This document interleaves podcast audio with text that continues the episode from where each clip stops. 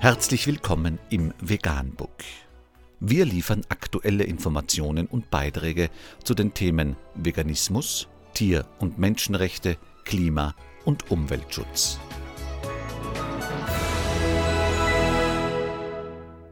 Dr. Med Ernst Walter Henrich am 7. Dezember 2019 zum Thema Vegane Argumente für das Klima kurz beleuchtet. Unter www.utopia.de ist nachfolgendes zu lesen. Markus Lanz, veganer Grillpräsidentin des Fleischverbandes. Brauchen wir vegane Alternativen zu Fleisch? Diese Frage hat Markus Lanz am Donnerstag mit fünf prominenten Gästen in seiner Sendung diskutiert, darunter auch die Verbandspräsidentin der Fleischindustrie. Gegen die Argumente des Besitzers einer veganen Supermarktkette hatte letztere keine Chance. Fleischkonsum, Alternativen und die Klimabilanz. Bei Markus Lanz drehte sich am Donnerstagabend alles um das Thema Fleisch.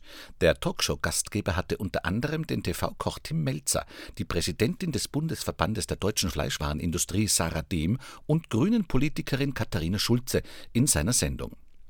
Auch der Besitzer der veganen Supermarktkette Vegans, Jan Bredak und Naturfotograf Michael Martin waren eingeladen. Vor allem das Thema vegane Alternativen zu Fleisch wurde heiß diskutiert. Vor allem Supermarktkettenbesitzer Jan Bredak, der selbst seit Jahren vegan lebt, stiehlt mit seinen Argumenten den anderen Gästen die Show. So erklärte er zum Beispiel, wie groß der Einfluss von Fleisch auf den Klimawandel sei.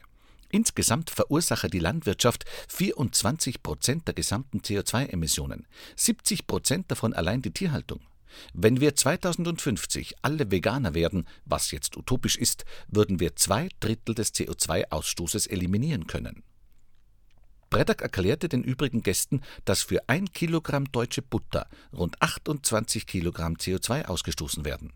Mal im Vergleich. Bei den Schweinen liegen wir bei 3,8 Kilogramm und wenn man deutsches Rindfleisch nimmt, dann liegt man bei 20 Kilogramm CO2 pro Kilogramm Fleisch. Kartoffeln hingegen produzieren nur 0,6 Kilogramm CO2. Der vegane Supermarktkettenbesitzer Jan Bredak erklärte auch, die Menschheit müsse ihren Fleischkonsum rein rechnerisch bald ändern. Er verwies auf eine NASA-Studie, laut der wir in 20 Jahren rund 10 Milliarden Menschen sein werden. Wie kriegen wir die alle satt? fragte Bredak. Mit Fleisch jedenfalls nicht, so Bredak. Seinen Aussagen zufolge halten wir heute bereits genug Nutztiere, um den ganzen Kontinent Afrika zu füllen. Um für diese Tiere Futter anzubauen, müsste man die Flächen von ganz China, Australien, Europa und Nordamerika aufwenden. Das heißt übersetzt, verzichten wir auf Tierhaltung, nicht nur auf Fleisch, sondern auch auf Milch, dann können wir 83 Prozent der Flächen freimachen. So Bredak. Dort könne man pflanzliche Lebensmittel zum direkten Verzehr anbauen. Auf diese Weise könne man die menschliche Bevölkerung plus vier zusätzliche Milliarden mit 2700 Kilokalorien pro Tag ernähren. Mit Tierhaltung geht diese Gleichung nicht auf, schloss der langjährige Veganer.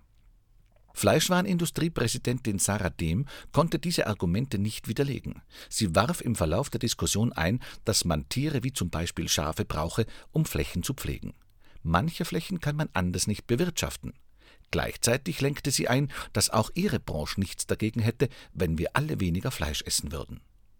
Ihre Gegenargumente hatten mit Bredaks Ausführungen nicht wirklich viel zu tun.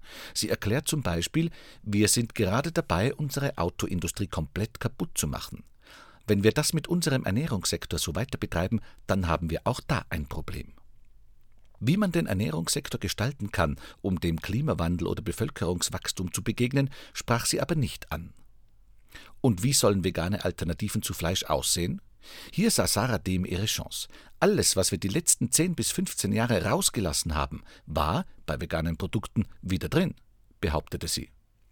Damit spielte sie auf Zusatz- und Farbstoffe an, die veganen Produkten den Geschmack, das Aussehen und die Konsistenz von Fleisch verleihen sollen. Das stritt Supermarktbesitzer Breddak nicht ab. Er tat den Beyond Meat Burger sogar als Chemiebaukasten ab. Gleichzeitig argumentierte er, wir würden so ein Produkt nie auf den Markt bringen. Der Trend gehe dahin, ein perfektes Imitat aus so wenig Zutaten wie möglich herzustellen. Das klappt zum Beispiel bei veganem Käse. Der besteht oft aus nur drei Zutaten: Cashews, Kokosöl und Salz. Tim Melzer war von Brettaks Argumenten überzeugt. Ich fühle mich gerade wahnsinnig dumm, dass ich noch nie die Entscheidung getroffen habe, Veganer zu werden, gab der TV-Koch zu. Vegan die gesündeste Ernährung und ihre Auswirkungen auf Klima und Umwelt, Tier- und Menschenrechte. Mehr unter www.provegan.info.